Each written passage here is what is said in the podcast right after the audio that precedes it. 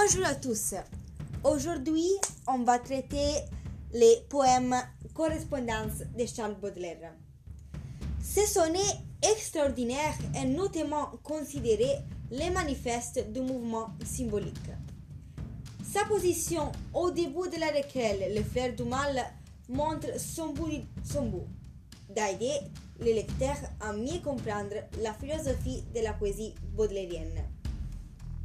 Il faut donc s'interroger sur les moyens employés par le poète dans l'intention de décrire la théorie des correspondances par lui élaborée et qui sera après à la base du mouvement symboliste. En premier lieu, on peut affirmer que ce poème a une fonction didactique grâce à le registre employé. Le registre didactique peut être ici observé dans l'emploi du présent des vérités générales. Par exemple, dans la première ligne, on lit La nature est un temple. Et, et est ici employé comme présent des vérités générales. En outre, ce poème évidemment descriptif est organisé selon une progression logique qui rend les poèmes très faciles à comprendre. Effectivement, les poètes utilisent habilement la structure classique du sonnet. Les décatrons constituent l'étape théorique et, en revanche, les deux tercets illustrent avec des exemples le développement des équivalences. Le sujet ici introduit par le poète est la célèbre théorie des correspondances. On va donc analyser ces théories en suivant la structure logique du poème. Dans les premiers quatre ans, la nature est présentée par le poète comme un lieu sacré.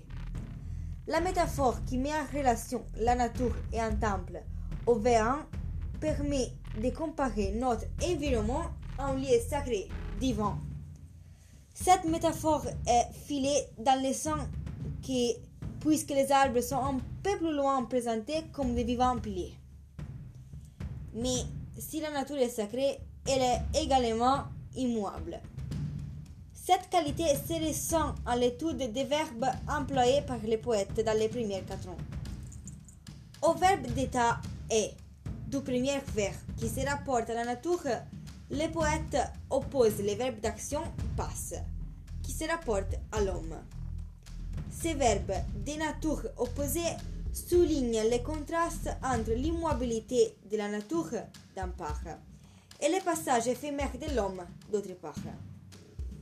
On peut continuer en affirmant que la nature est aussi hermétique, car son sein ne saurait être saisi facilement. En effet, la nature, selon les poètes, s'exprime à travers des forêts de symboles qui doivent être décryptés.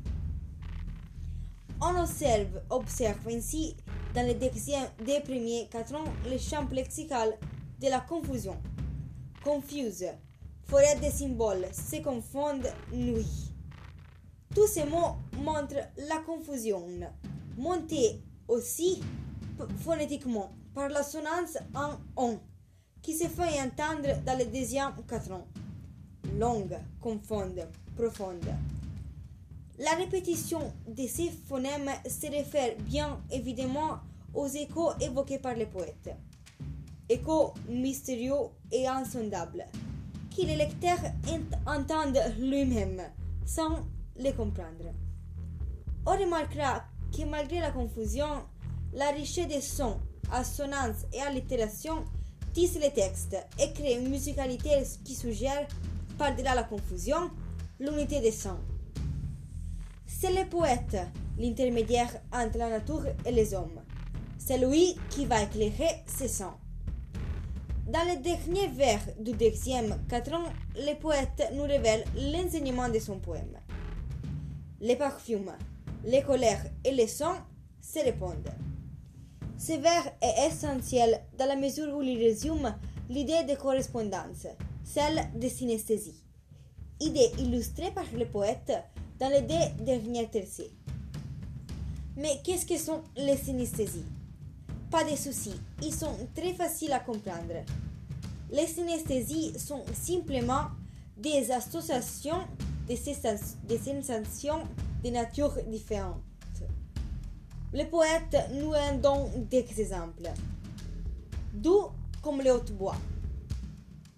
Ici, le poète, le poète met en relation les touchés doux et lui, hautbois. On peut donc affirmer que dans les premières tercets, le poète nous montre la théorie des correspondances horizontales, qui se traduisent concrètement par le mélange des, sensations qui semblent se fondre, fusionner entre elles.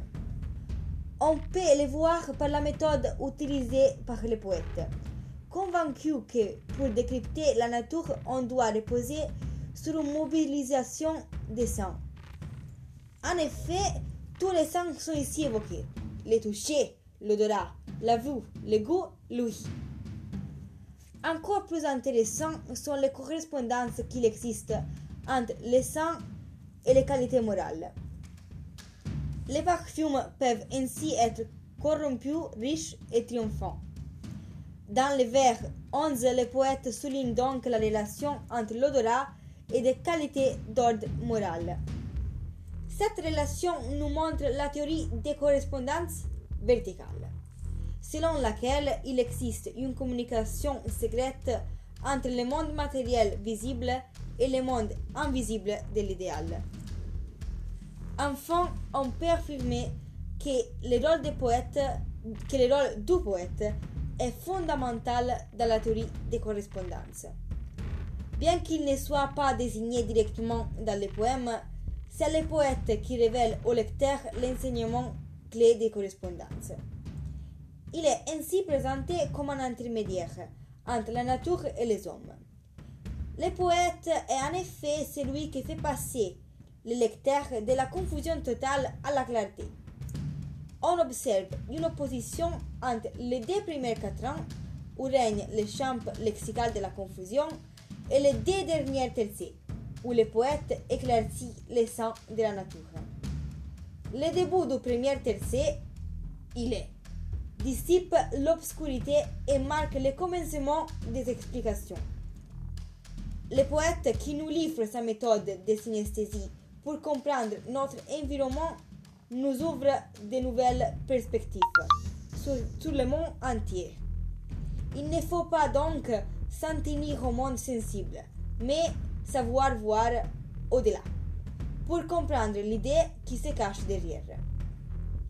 Cette nouvelle perspective constitue une véritable expansion, terme utilisé par les poètes au vers 12.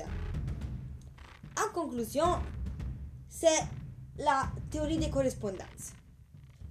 Et ce poème, Correspondance de Baudelaire, est vraiment emblématique du mouvement symbolique. En effet, les poètes nous invitent à voir au-delà au -delà de la réalité sensible, en découvrant les sens cachés du monde qui se manifestent par des signes, qui seul les poètes sait déchiffrer et transcrire. Ce poème est très célèbre, oui, mais il y a encore raison, et c'est parce que il est le symbole du mouvement symboliste.